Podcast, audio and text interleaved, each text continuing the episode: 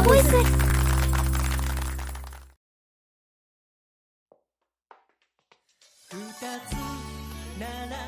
あなたの転職活動生き生きしてる。これは一人の転職活動を転職だと思っている男のお話。本当にあなたって転職活動している時生き生きしてるわね。私がこんな風になったのはある一人の女性に出会ってからだった30歳で未経験ですか？会計事務所の求人は大抵経験者を探していてなかなか厳しいんです。そうですか。日照簿記を持っているんですが。簿記3級ですよね。2級を持っていればもう少しアピールもできるんですが。1997年秋零細旅行会社の営業マン宮田誠30歳。新卒で入社した電機メーカーを1年足らずで辞めて入社した旅行会社20代のほぼ全てを捧げた仕事だった。好きじゃなくちゃ続かない。旅行業界にいる人みんなが口にする言葉。厳しくも私もこの仕事が大好きだった。でも妻からは一日も早く仕事を変えるように言われていた。添乗員や出張として長く家を空けることも多く長時間労働その割には出口の見えない貧乏生活。旅行最大手の J 社が人気アイドルの写真集を出版するようになってこの業界ダメかもしれないなって諦めた。待望の子供ができたのをきっかけにこの業界に見切りをつけて転職を決意した。でもそれまで旅行の企画や営業添乗員として働いてきただけで次に何をしていいかわからない。夜中の電車で疲れた体を揺らしながら少ない情報であれこれ考えた結果資格を取ればどうにかなるんじゃないかという単純な理由で税理士を目指すことにした。日照簿記3級の資格を握りしめて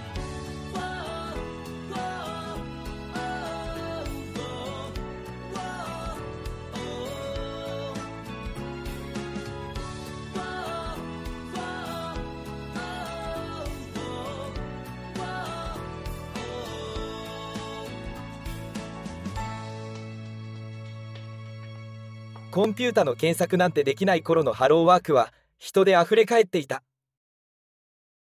こちらはどうですか？この求人は珍しく必要資格は普通自動車の運転免許だけですね。ぜひお願いします。ではこちらの紹介状を同封の上履歴書を送って書類審査を受けてみてください。わかりました。書類審査も面接も無事通過して採用になった。やる気を見せるため2ヶ月後に迫っていた日照簿記2級の合格を面接で約束した税理士業界なんて全く知らなかったから勝手に税理士って年配の人がやってる商売だと思い込んでた。でもそこの所長さんはまだ30代でやり手そうな人だった。振り返って私は運が良かったと思ってる。この事務所で多岐にわたることを学ぶことができたからだ。ハードな日々ではあったけど経済的な理由での転職だったけど給料だって問わなかった。いつか回収できればよい。今は新しい仕事を覚えさせてくれてお金がもらえるんだから。ありがたい。そんな気持ちで入所した。入所後に採用理由を聞いてみたら未経験者の方が変な癖がなくて仕事を教えるのに都合が良かったからだそうだ。ちなみに運転免許が必要なのは田舎の事務所で顧問先を車で巡回する必要があったから。車を運転するのは好きだし外回りができたのは私には向いていた。はじめまして。キャリアカウンセラーの岡本と申します。宮田誠と申します。よろしくお願いします。それでは早速ですがいろいろと伺いたいと思います。よろしいでしょうか？2005年1月年末に会計事務所を去り新たな転職活動中。東京にはいろいろな公的サービスが充実している。前回の転職ではハローワークだけで勝負したけどインターネットという情報源を手に入れて戦略を変えた。東京の公的機関では民間の人材サービス会社へ委託して求職者のサービスを行っていることを知った。一人一人にキャリアカウンセラーをつけてくれる。人材紹介会社だと利害関係が発生してしまうけどここでは中立な立場でアドバイスをしてくれる。たまたま知ったサービスだったけどこの出会いは私のその後の転職人生を一変させた。まずは宮田さんの転職に至った経緯を教えていただけますか？会計事務所に勤務しながら税理士試験に挑戦していましたがなかなか合格できませんでした。仕事と家庭と試験勉強の3つをバランスをとって生活していくのが限界だと感じまして。資格を拝見すると2科目は合格されているんですよね？なんとか取りましたがその先はもう無理な感じです。家族も限界のようでして。そうですか。でも科目合格は強いアピールになると思いますよ。それに宮田さんは簿記1級も持ってるんですね。税理士試験の受験資格を取るためだったんですけど結構苦労しました。ご希望は一般事業会社の経理職ということでいいんでしょうか？はい。でも企業経理マンとしての経験がないので自信がありません。大丈夫ですよ。宮田さんの経歴書を拝見すると多岐にわたる経験をしているのがわかります管理職としての採用を視野に入れていけますよ。管理職なんて経験ありませんしますます自信がないですね。後輩の面倒を見たりはあるでしょ。小規模なチームならきっと大丈夫ですよ。できれば管理職候補の採用案件などがあるといいですね。ところでまずは何をしていけばいいでしょうか？まずは職務経歴書を作成してメールで私に送ってください。私の方で添削しますあとは人材紹介会社に登録してください。一社でなく複数の会社への登録をお勧めします。わかりました。それとスケジュールを確認して無料で受けられる面接の練習なんかも受けておくと良いと思います。ありがとうございます。それでは帰りに予約するようにします。通常は会社を辞めずに転職活動をお勧めしているのですが宮田さんはすでに前職を退職してしまっているので早めに決めるようにサポートします一緒に頑張りましょう。ありがとうございます。よろしくお願いします。私は岡本さんに出会って転職のノウハウと心構えについていろいろ教わった。他のキャリアカウンセラーと接したことがないので比較はできないけどとてもいい方と出会えたと思ってる。人材紹介会社にもたくさん登録していろいろなタイプの担当者とお付き合いしてお世話になった。でも利害のないキャリアカウンセラーと最初に面談できたことは私にとって何よりの財産だと感じている。たくさんの求人への応募をしたが結局ハローワークからの紹介の会社へ就職することになった。初出勤の前日岡本さんからお祝いと激励のメールが届いた。中途入社10か条の心得が添えられていた。入社後の私の支えになった。とても感謝している。貧乏生活から脱出するために旅行会社から転職した時も自分の生活のキャパを超えて耐えられなくて会計事務所勤務から転職した時もつらかった。これで転職なんて最後にしたい。毎回そう思っていた。でも私の社会人人生はそんなに甘くはなかった。2009年春私は人生4回目の転職にチャレンジすることになった。もうすぐ厄年の42歳になる春だった。リーマンショックにより世界中の経済が様変わりして会社の状況は急速に悪化していた。貧すれば鈍する。会社は傾き始めると悪い方に悪い方に流れていく。キャリアカウンセラーの岡本さんは私の内定後に応募企業の財務状況がわかる資料を提供してくれていた。経理マンは財務資料を見ることができるので企業判定でアドバンテージが多少あったようにも思う。でもここまでひどく財務状況が悪化してしまうとは思わなかった。好景気に乗じた拡大路線があだとなったとも言える。本社の経理課長として実務責任者を担っていたので誰よりも早く会社の最新の財務状況を把握する立場にあった。だから周りの人が私の動向や発言に注視しているのが分かった。宮田さん実際のところ今の会社の状況ってどうなんですか？あ総務の高橋さんどうしたの？リーマンショックで景気が悪くなってから会社の数字発表しなくなっちゃったじゃないですか。財政状況がどうかってことね。まあ決して良くはないよね。宮田さんどうするんですか？どうするかって何が？転職するとかそんなこと。他の部署の仲間が私の動向を注視しているのを知っていたので迂闊なことは言えない。こういった話題の時には当たり障りない会話でごまかしていた。社内の親友だった一人を除いて私は自分の身の振り方を周囲に語ることはなかった。でもすでに私は動いていた。宮田さんお久しぶりです。お元気ですか？岡本さんご無沙汰しております。その説は大変お世話になりました。窓口の方に聞いたら担当は選べないって聞いたので直接メールで連絡してしまってすみませんでした。いえ大丈夫ですよ。前回の転職では良い会社にご入社されたと思っていたのですが転職をお考えなんですか？はい。リーマンショックで会社の業績がガタガタでボーナス支給を当面見送ることが先日決定したと思ったら今度は管理職の一律賃金カットです。そうですか。なかなか厳しいですよね。回復の見込みがなく経理の立場から見て長くは持たないと判断しております。経理ですから会社の実情はよくわかりますもんね早めに準備をしておくことは大切です。良い結果になるようお力になりたいと思います。ありがとうございます。とても心強いです。ただ一つだけ約束してください。どんなに会社の状況が悪くなっても次の就職先が決まるまで退職を申し出ないでください。今転職市場は完全に冷え切っています。それまで採用を検討していた企業も軒並み採用を見送っている状況でかなり厳しいです特に中高年の転職は逆風と言っていいでしょう。厳しい状況とはいえ毎月給料がもらえるということはとても心強いものですから。退職して収入の道が断たれてからの転職活動は想像以上に厳しく転職活動にも悪影響が大きいです。わかりました。一日も早く次の就職先が見つかるように全力で活動します。そうしてください。前回の転職でも精力的に活動されていましたので逆風でもきっと良い会社は見つかると思います。焦らずに行きましょう。まずは人材紹介会社にできるだけ間口を広げてたくさん登録しましょう。宮田さんは管理職でもあるのでハローワークだけでなく人材銀行なんかも利用していきましょう。今後もアドバイスをよろしくお願いします。私は可能な限りの数の人材紹介会社への登録をして毎日帰宅後に夜通し転職活動をした。紹介される企業があればできるだけ心象を良くするためすぐに企業情報を調べて担当者に回答をした。担当者からの勧めを待たずオープンになっている求人は常に最新のデータをスクリーニングしてこちらからオファーした。年齢的に書類審査を通過するのは厳しい状況ではあったけどとにかく数で勝負した。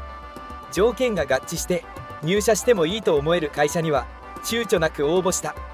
職務経歴書を応募案件に合わせて微調整していたこともあり徹夜になることもしばしばだった。徹夜明けでの仕事は体に応えたが早期決着を目指して歯を食いしばって活動した。そんな私に思いもよらないことが降りかかってきた。宮田君ちょっといいかな？部長から呼ばれる時は大抵いい話ではない。しかも財務執行役員も一緒だ。気が進まないけど仕方ない失礼します。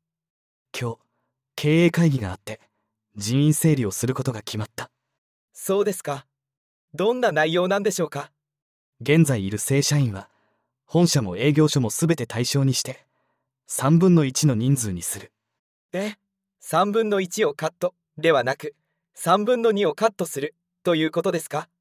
そういうことだ。これからその準備に入る。そこで頼みなんだけど希望退職を募るスキムを考えてくれ。プロジェクトを立ち上げるからその責任者をやってくれないか。ちょっと待ってください。それって人事部とか企画部の仕事じゃないんですか？なんで経理の私が？そりゃごもっともなんだけどみんな地方の営業所に説明に全国回ることになっていて人を避けないらしいんだ。そうですよね役員。そういうことだ。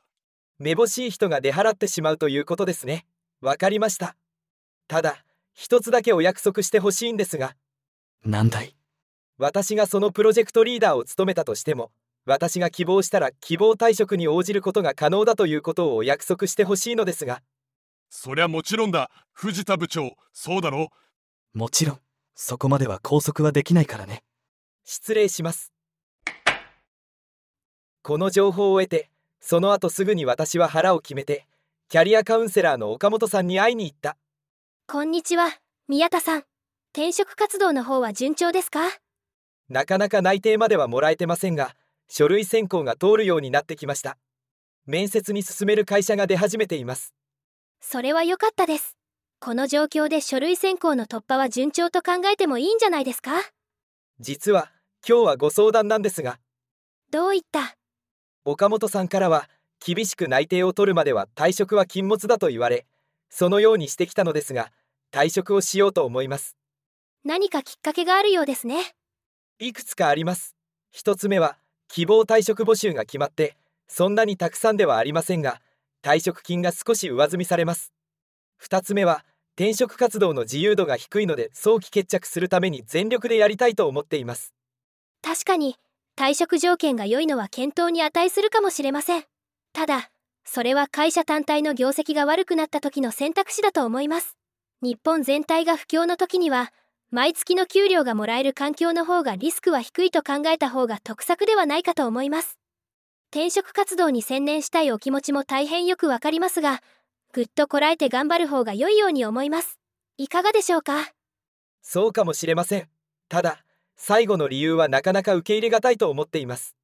もともと銀行からの借入金の比率の高い会社です。業績の悪化で資金繰りが厳しく銀行からはかなりの圧力をかけられているようです。私は銀行との対外折衝は担当ではありませんが経理担当として粉飾決算の資料の作成を指示されています。そうなんですか。多少の粉飾ぐらいはやって当たり前それができて一人前の経理マンなんていう人もいますが私はそうは思っていません自分のキャリアに傷をつけるくらいならリスクを取りたい。そう考えています。そうですか。そこまでお考えの上での決断でしたら仕方ないですね。では一日も早く内定を取れるように頑張りましょう。私も全力でサポートします。経理の仕事以外に希望退職遂行プロジェクトを並行してやることになった。夜の転職活動があるのでできるだけ仕事を早く片付けたいのになかなかうまくいかない。経営陣はリストラ対象の目標数達成は絶対条件とするもそれ以上の退職者は残務維持のために避けたいという都合の良い希望を持っていた。ぴったり目標数だけ手を挙げてもらうというのが経営からの注文だった。プロジェクトメンバーを招集して希望退職募集と応募のプロセスを検討した。目標数から溢れた希望退職者には恩恵のある退職を許さない方法を検討して実行準備を終えた。一言で言えばファックスによる早い者勝ち椅子取りゲームだった。ファックスの機械を一室に集めるためレンタルの手配をしたり偽のファックスなどがないための確認手順や締め切り方法などの段取りを決めた。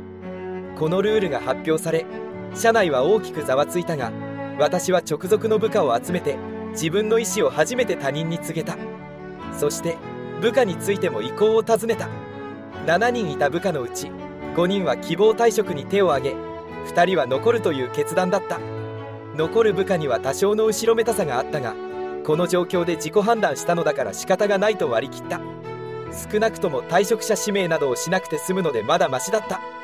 もちろん希望退職者が目標数に達しなければそれもあり得る話かもしれない。でもそれはまずないと私は見積もっていた。それぐらい状況は深刻だった。さて希望退職スキム発表後全国で一斉に幹部社員による個人面談が実施された。辞めてほしい人にはそれとなく誘導しながら辞めてほしくない残留人材への引き止めが目的なのは明らかだった。経営陣は目標数達成の見込みを知りたかったようでもある。私は経理財務部長と財務執行役員と面談をした。そこで財務執行役員から切り出された言葉は忘れない。お前はこの希望退職のスキムを決めた実行責任者なんだからまさか辞められるとは思ってないよな。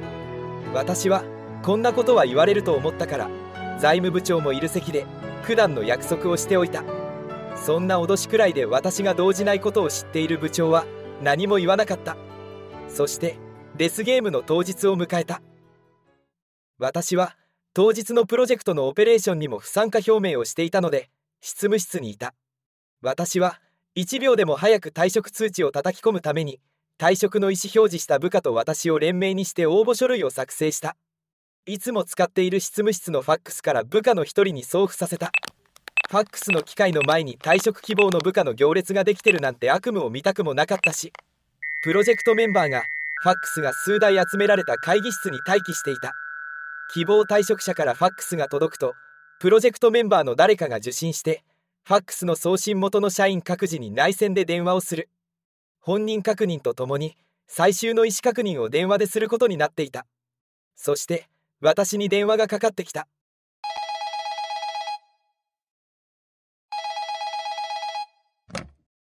本人確認の後無事希望退職が受理された旨を告げられた。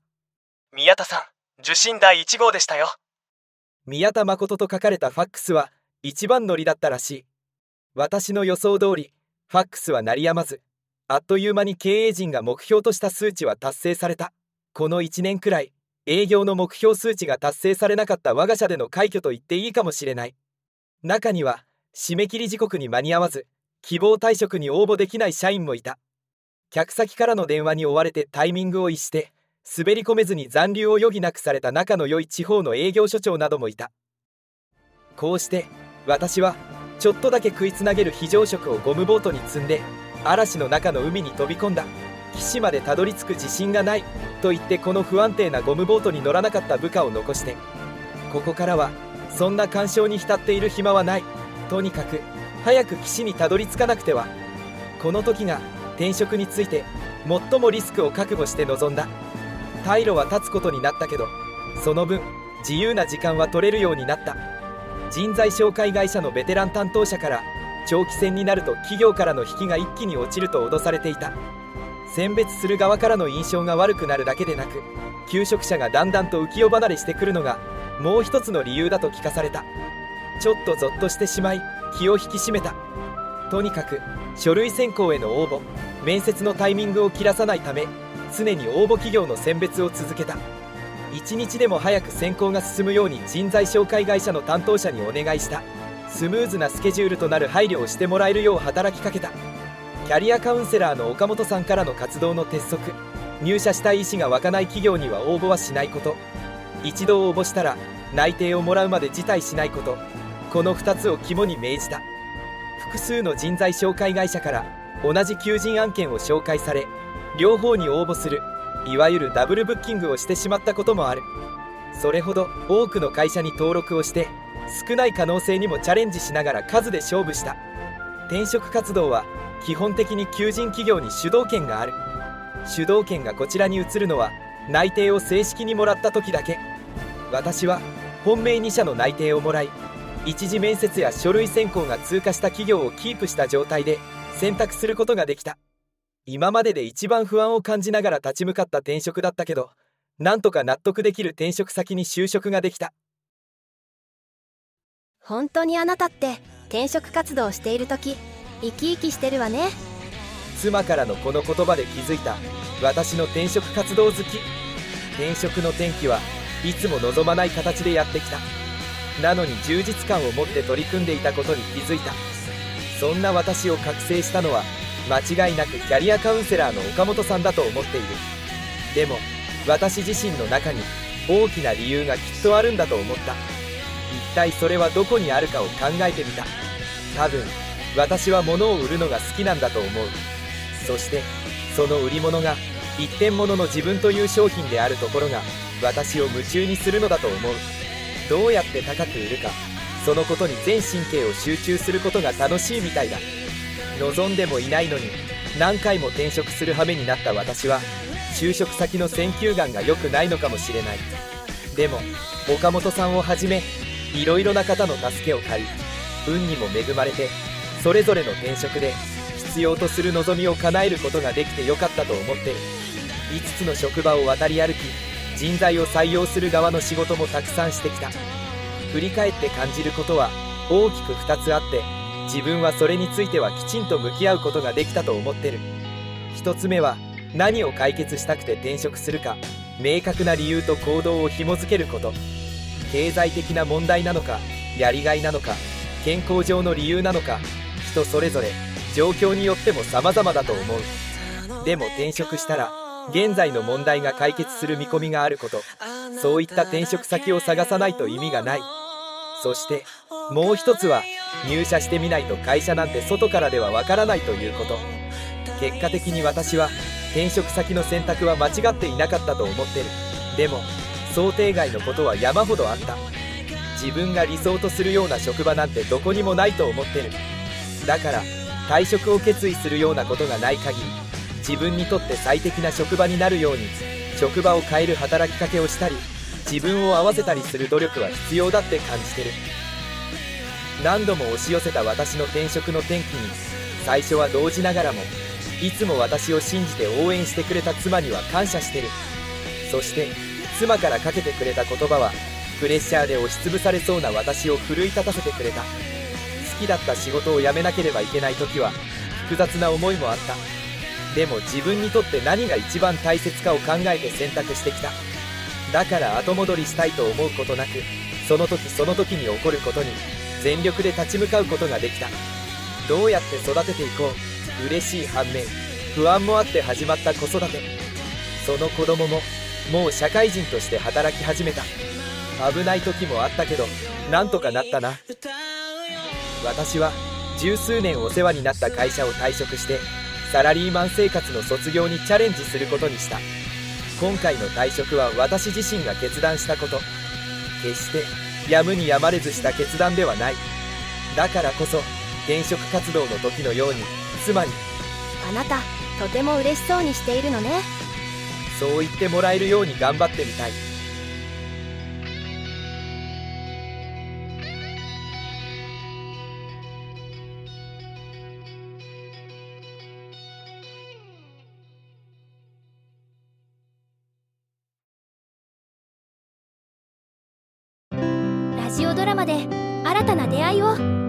お聞きいただきありがとうございました。エルダーボイスは毎週金曜日朝の配信です。